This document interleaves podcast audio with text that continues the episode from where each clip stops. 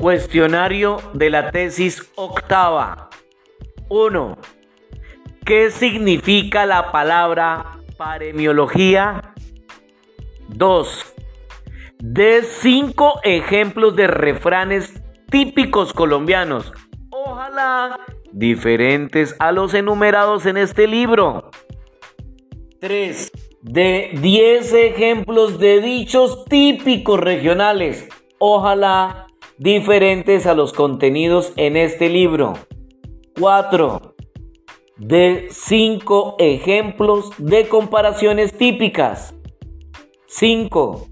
De 5 ejemplos de exageraciones típicas. 6. De 5 ejemplos de adivinanzas.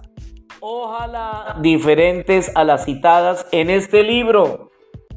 7 de dos ejemplos de trabalenguas y dos de retaílas.